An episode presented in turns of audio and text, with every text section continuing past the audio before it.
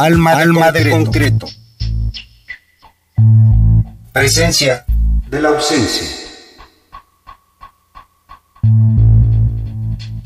Cabezas de Cera, Francisco Sotelo, disco Música en escala de grises, editado en 2015, es la musicalización de la película muda El gabinete del doctor Caligari.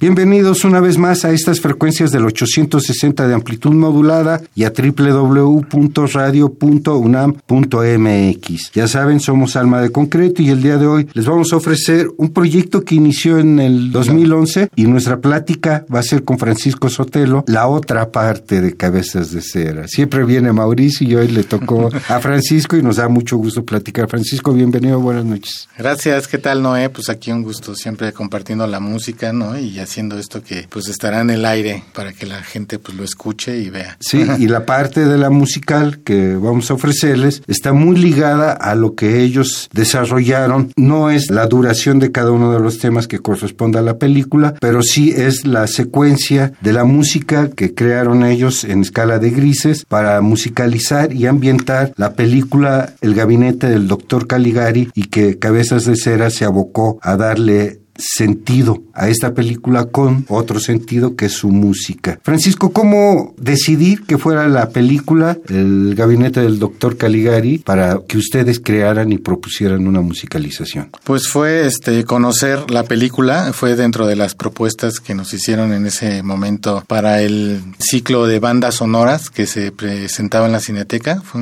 creo que un ciclo largo, la verdad creo que sí estuvieron varias bandas ahí y nosotros nos tocó cerrar ese ciclo por ahí de finales de 2011, 2012, te comentaba que fue de las últimas funciones que se dieron antes de que remodelaran la cineteca y le dieran todo este giro, este ya más hasta comercial, no sé, de cultura, este, de, centro comercial, cultural, ¿no? Algo así. Pero bueno, ahí está, ¿no? Y la gente va, de alguna manera sí. Y nos tocó estar ahí, este, te digo, en esa fecha. No me acuerdo de la persona que convocaba este ciclo, pero nos dio varias opciones, no me acuerdo de las otras. Y esta en especial a los dos nos llamó mucho la atención. No la, ninguno lo había visto, ¿no? Siendo un clásico. Lo desconocíamos solo por ahí. Se veía el nombre, ¿no? Pero ya verla fue impactante, justo porque la gesticulación o la actuación de cada uno del elenco, ¿no? De sus personajes, ¿no? Este, la caracterización, la escenografía, pues lo que era justo el expresionismo, ¿no? Alemán. Que verlo así de esa manera fue como muy, muy evocador o muy inspirador como para poder, pues, rockear sobre eso, ¿no? Prácticamente. El primer instinto es rock and rollear con las cosas y nos dimos cuenta que venía muy bien a, la música que queríamos hacer como un dueto. Por eso en escala de grises es un poco eso entre el blanco y el negro, ¿no? Y el yin y el yang, ¿no? Que podríamos representar Mauricio y yo, ¿no? Como hacedores de esta música dual. Y como esta escala de grises también tenía que ver con pues, las tonalidades de la pantalla, ¿no? De la película y también de los matices de, pues te digo, de la escenografía, de la historia y todo. Creo que era bastante simplificado y entendible qué teníamos que hacer, ¿no? Intentar evocar tal vez con el piano cierta referencia de cómo se musicalizaba antes las películas en vivo, ¿no? Y cómo el piano ahora podía ser un contexto que nos involucrara ahí, pero que también le pudiera ser la puerta de entrada para todo lo demás, ¿no? Como la batería y el stick y todo esto. Y fue una aventura realmente dijimos, nos gusta. Y creo que el trabajo fue muy fructífero. Digamos, lo, lo fuimos evolucionando conforme lo íbamos tocando, porque primeramente fue en ese ciclo que fueron, me acuerdo muy bien, dos funciones un solo día en la Cineteca Nacional con lleno total, ¿no? En la sala 3, me acuerdo, ¿no? Que son de las salas grandes. Y estuvo muy padre. Y ahí ahí se quedó, de repente hubo otro momento de volverla a presentar, como que la retomamos, le encontramos más sentido y así las presentamos tal vez unas cinco veces más que dijimos, pues la música está padre y estaría padre hacer un disco, si bien a lo mejor no es tal cual como este lo tocamos en vivo, sí escoger los temas, hacer unos arreglos y poder meternos al estudio y hacer una historia sonora ahora de lo que era la película para nosotros, ¿no? Esos momentos que vivimos, que pues esperamos que la gente cuando vea, eh, digamos, el show,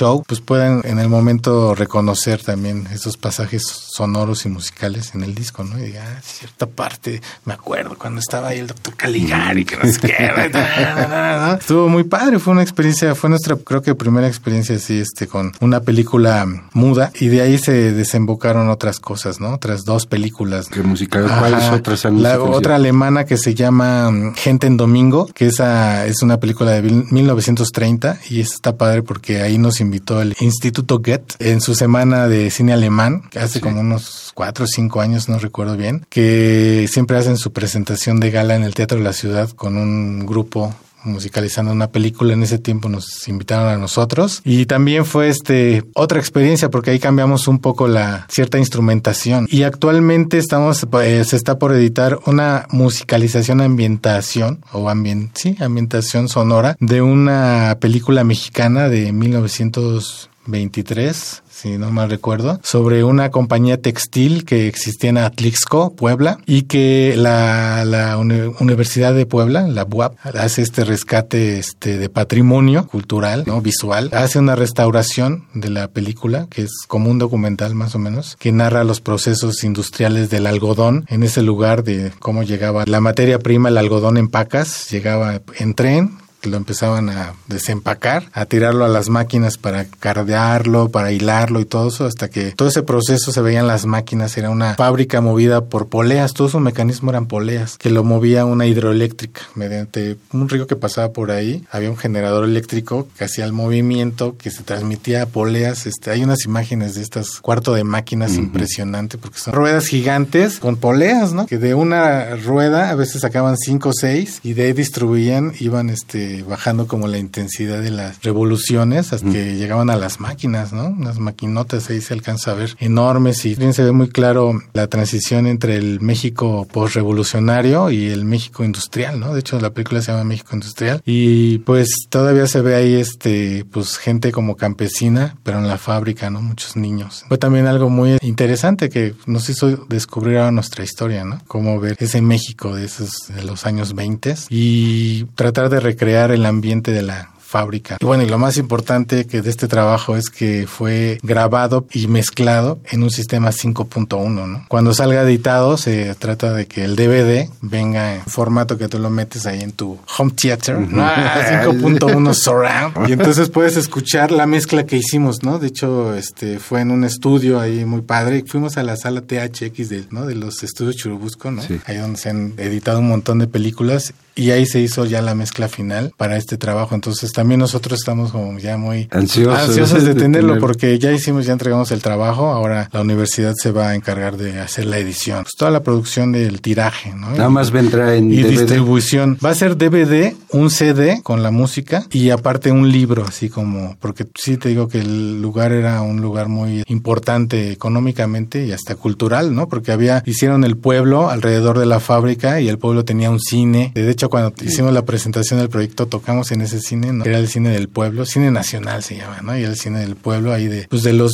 obreros, ¿no? Sí, fue descubrir este, una historia ahí maravillosa que llegar nosotros con nuestra música ahí, pues fue, pues algo que tenía que un poco, no adaptarse, pero sí tenía que incrustarse, ¿no? Y pues sí, digamos, el proyecto funcionó y... Pues, ¿Para cuándo? Tiene que ser este año ya, ¿no? O sea, ya de ah, repente... Esperaremos este, México Industrial aquí. Claro, pues, yo soy el primero que quiero así. como yo no tengo ese sistema en mi casa, yo tampoco. Ahora lo, lo venden hasta en el Sambors ya, ¿no? Pues sí me va a comprar uno, ¿no? Así que sí quiero como escuchar cómo quedó ya este, todo esto. Sí, este, ya como producto final, ¿no? Porque a veces te quedas con una expectativa cuando haces como el trabajo, este, digamos, final y ya después con tiempo te das cuenta de, cómo quedó ese registro. Todo lo que fue. Todo el proceso que sucedió. Bueno, escuchamos al inicio de esta emisión, de esta entrevista con Francisco Sotelo, la pieza que abre justamente la película, que son los créditos iniciales y la pieza se llama Inicia. ¿Te parece si vamos a un segundo tema musical? Sí, digamos para ligarlos. De alguna manera lo padre del disco también está pensado que puedes hacer como un tipo rayuela de Julio Cortázar. Tú también pudieras hacer tu historia de repente cambiando los tracks. Pero en este caso, pues vamos, solo vamos a saltar un track y nos vamos al número 3, que es de un sospechoso asesinato. De hecho, si leemos de corrido los títulos del disco, es una historia. Si quieren, se las cuento ahorita o después. Ahorita que regresemos. Ah. De un sospechoso asesinato, cabezas de cera, música en escala de grises, 2015.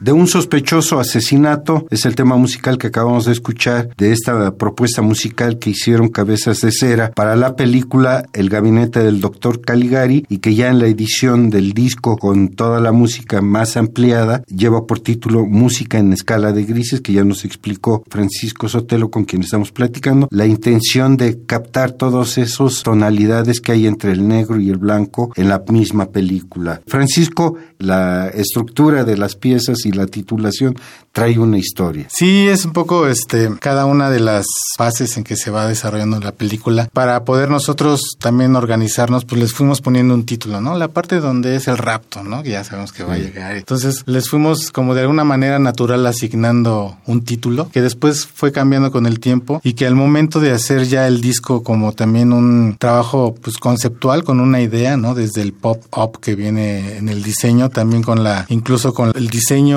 de los personajes que los hizo un artista plástico amigo de nosotros. También queríamos que si se leyera de corrido o con ciertas pausas y ciertas continuidades estos títulos de las piezas, podía narrarse algo o se podría entender, ¿no? Entonces, digamos así inicia, ¿no? Inicia la conversación de un sospechoso asesinato. El amigo en la feria de la noche inquieta por la ausencia del rapto y la confusión. En la farsa del sonámbulo dentro del manicomio se descubre la verdad con la obsesión de saber que todos estamos locos. Entonces tratábamos de también de evocar pues una mm, tal vez hasta esquizofrenia o una locura justo que representa este doctor Caligari, ¿no? Al final de cuentas es ahí el que mueve todo a través de su inteligencia y su malicia, ¿no? Y cómo también invitar al público que lo escuchara justo a sumergirse en esa historia a través de la música y cómo pudieran, como te decía, cierta rayuela poder ir haciendo su propia historia, como cuando te cuentan una película o cuentas una película, a veces no la cuentas de corrido, dices, ah, no, pero sí es cierto, pero al principio, antes,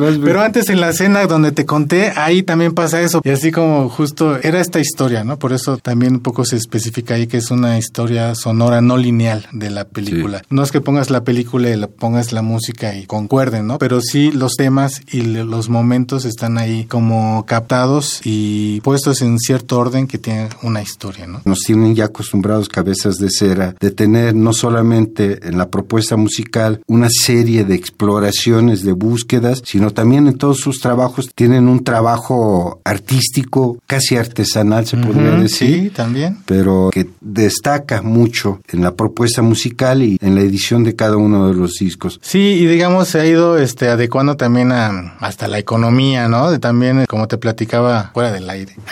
De que pues sí, tu diseño tiene tiene que concordar con una economía que puedas vender tu disco fácilmente de alguna manera, ¿no? Que si bien tiene cierto trabajo y proceso, a veces, pues sí, no puedes hacer discos muy ambiciosos que vayan a costar 300 pesos, que lo vas a vender uno cada dos meses, ¿no? que si haces tal vez cosas que puedan tener un valor de los materiales y del diseño que hagan que todo conjugue en un producto comerciable, lúdico, y que la gente en cierto momento lo adopte como su propiedad o su colección o algo significativo, ¿no? Y en este caso el disco de escala de grises justo era eso, como dices, esos libros infantiles que abres y sale algo, pero al mismo tiempo que sale eso, tú te metes más en la historia, te invita, ¿no? Y eso es aparte de lo visual, también lo, lo musical, que justo era meterlos a esta historia que nosotros visualizamos y musicalizamos y cómo la viven cada uno de los escuchas. ¿Vamos a más música? Claro. Vamos a escuchar tres temas musicales. Va a ser En la feria, Inquieta por la ausencia y Rapto. Música en escala de grises.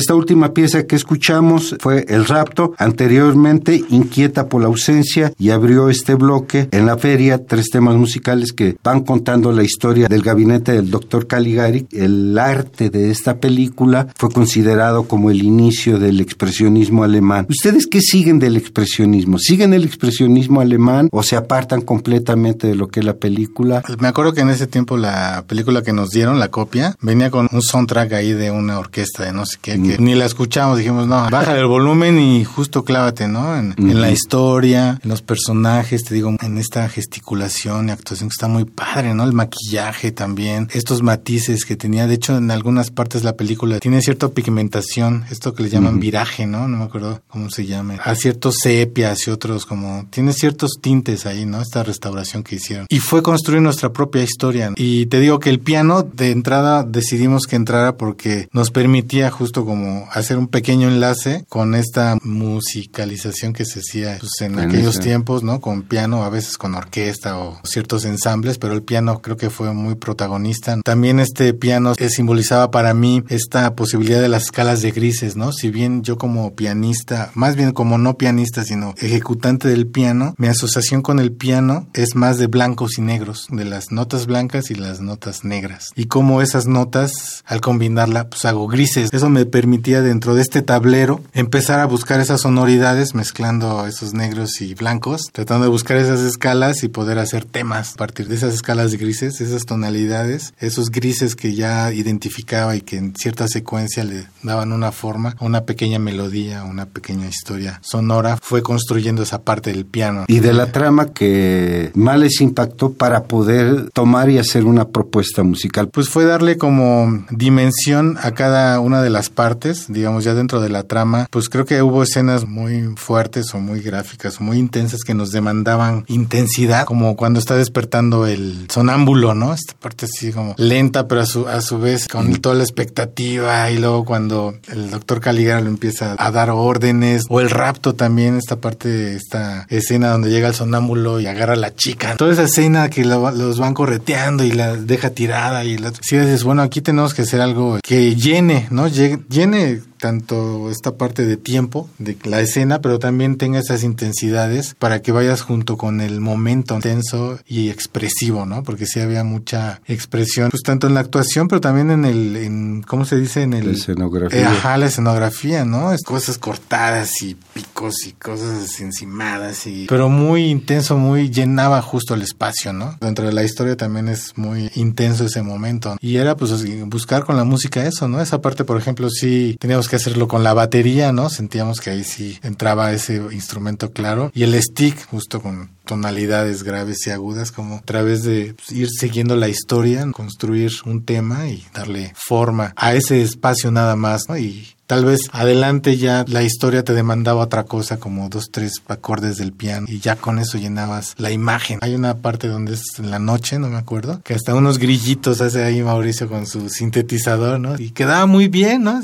un ruidito ahí como de fondo, ¿no? Y unos grillitos y el piano así. Me acuerdo que hice unas notas puras blancas. Dije, no, pues este, ahí cuando están como hablando de amor, pues tiene que ser algo bonito. Entonces, dos, tres notas de una escala que encontré ahí jugando, pues esto queda, no, no es necesario más. Entonces aprendimos justo a compaginar los momentos. Se volvieron sencillos. Ajá, sí, también. Menos, menos complejos en la sonoridad. Y de repente buscar esos momentos climáticos, también llegar a eso. Pues no exagerar, sino sin perder la forma. Vamos a escuchar otros dos temas que son En la farsa del sonámbulo y Se descubre la verdad. Dos temas que conforman esta historia del gabinete del doctor Caligari en la interpretación musical de esa película de Cabezas de Cera.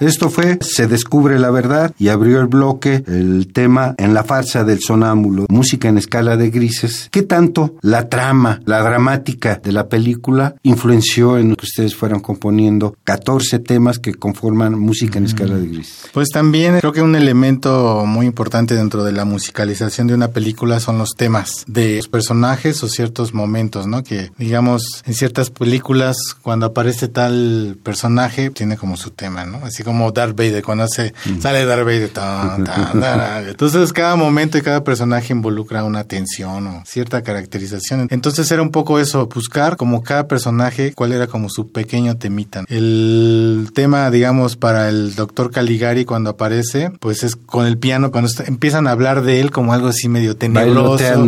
Ajá, como medio tenebroso, pero también misterioso, ¿no? Y conforme van presentando a los personajes, pues fuimos tratando de buscar como su personalidad sonora, justo ya después entretejerlos cada vez más y poder cubrir justo estos diferentes momentos en que se desarrolla la historia, ¿no? Incluso del final regresar al principio como esta este, historia. Creo que algo que mencionaba Mauricio, ¿no? Que él esta de las películas que establecieron esta que le llaman vuelta de tuerca en la historia, que cuando llega a cierto punto, como que da una vuelta a la historia y te regresa como al principio, ¿no? Justo era también como recurrir en ese mismo recurso, como la que la misma pieza se retroalimentase, ¿sabes? Que también no fuera algo desconectado, un tema, digamos, ajeno al otro y que sí estuvieran en una historia, ¿no? Los mismos personajes también, este, me estaba recordando ahorita que también esta mm, irregularidad de los escenarios, estas cosas cortadas y sobre puestas y como, pues sí, regulares también, yo creo que hizo o nos influenció mucho que creo que en general todo el disco está en, en un compás irregular que es de siete cuartos o algo así, o siete octavos, no sé. Creo que este, me acuerdo que teníamos mucho que contar en siete, ¿no? Para agarrar el tema y acomódalo, ¿no? También era como jugar con esa no simetría del sonido, sino con este compás irregular un poco como tener ciertas aristas en la interpretación, ¿no? Que pues poco a poco se fueron acentuando en, en el mismo ejercicio de la música, ¿no? Y se fue transformando, digamos, de la primera vez que la tocamos ahí en el ciclo a cuando lo grabamos, pues ya los temas ya habían evolucionado, habían adquirido una mayor personalidad. Este es el octavo disco como Cabezas de sí, el octavo disco. Porque el noveno ya es el que ya presentamos, que era este. El de mm, eh, contigo, contigo y en directo, sí, digamos, como tal, sí, esa es la secuencia. Este es 2015 y el otro ya 2019. Llegamos casi al fin del, de nuestra entrevista. la historia el siguiente disco que hagamos, la siguiente música, pues tal vez no vendamos miles de copias, pero sí la música va a seguir editándose bueno, pues físicamente. México industrial sí, con pues ese 5.1, ¿no? Sí, no, y ahí pues desafortunadamente o afortunadamente también pues no está ya en nuestras manos eso, ¿no? Porque a veces también el estar al pendiente de cómo sale el disco y si ya va a estar y cuándo y que no sé qué. Ahí sí como que no nos metimos en ese asunto ya de la edición y la, la universidad es la que tiene ahí pues digamos ese control, edición y distribución. Yo espero eh, tener mi copia. Espero yo también poder contar con unas redes sociales. Pues estamos en todas, en el Facebook, Instagram, Twitter, sí, este, son las más, digamos, recurrentes, ¿no? La, la, digamos, lo que sí la página oficial es www.cabezasdecera.com.mx. Digamos, ahí está actualizada la página, pueden ver, pues, la trayectoria del grupo, también, eh, pues, los próximos conciertos. Ahora aprovecho que el 22 de mayo vamos a estar, seguro lo vamos a anunciar en, la, en las redes, en el Instituto Politécnico Nacional vamos a musicalizar esta película de Gente en Domingo. No tengo bien el dato del horario, NASA, pero sí es 22 de mayo. Para que estén pendientes, también es un ciclo que está haciendo el, Instituto Politécnico. Ahí en el, creo que le llaman el queso, ¿no? El centro cultural que tienen, ¿no? Jaime Torres Bodet, creo que se llama, ¿no? En algún auditorio de ahí. Y ahí van a Vamos a estar tocando este. Gente en Domingo. Ajá, digamos, proyectada en vivo y está muy padre esa historia, ¿no? Esta es una historia de Berlín en los años 30, muy divertida que fácil la podríamos adaptar a, pues, a lo contemporáneo, ¿no? De cómo pues hombres y mujeres seguimos teniendo ciertos patrones de conducta. Francisco Sotelo, te queremos agradecer tu presencia aquí en no, pues yo encantado de estar aquí, ya sabes. Presumir siempre es padre, ¿no? Ah, estamos aquí, digamos, compartiendo este trabajo que sí a mí me parece que es representativo de una nueva era para nosotros, ¿no? Y es lo que a fin de cuentas nos mueve como músicos en cabezas de cera poder ir trascendiendo cada momento de nuestra vida, ¿no? Se van a quedar con dos temas musicales más, con la obsesión de y todos estamos locos, dos temas musicales que cierran música en escala de grises. Les recordamos en la musicalización del gabinete del doctor Caligari, una película de Robert Bain, editada en 1920, y ellos le editan casi, casi un siglo después. Le faltaron cinco años nada más para editarla en el siglo del inicio del expresionismo alemán, a partir de la película del gabinete del doctor Caligari de Robert Bain. Le agradecemos a Miguel Ángel Ferrini los controles de grabación de esta entrevista en frío. Nuestra plática fue con Francisco Sotelo. Soy Noé Cordero Tapia en la conducción, producción, edición y armado de esta serie. Quédense con la obsesión de encontrar al sonámbulo y todos estamos locos, dos temas musicales de música en escala de grises. Gracias, buenas noches. Buenas noches.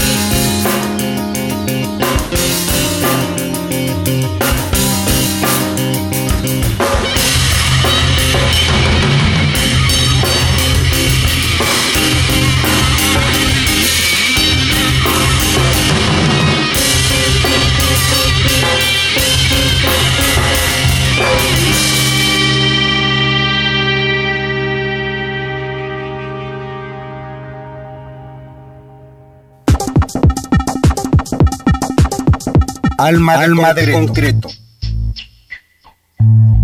Presencia de la ausencia.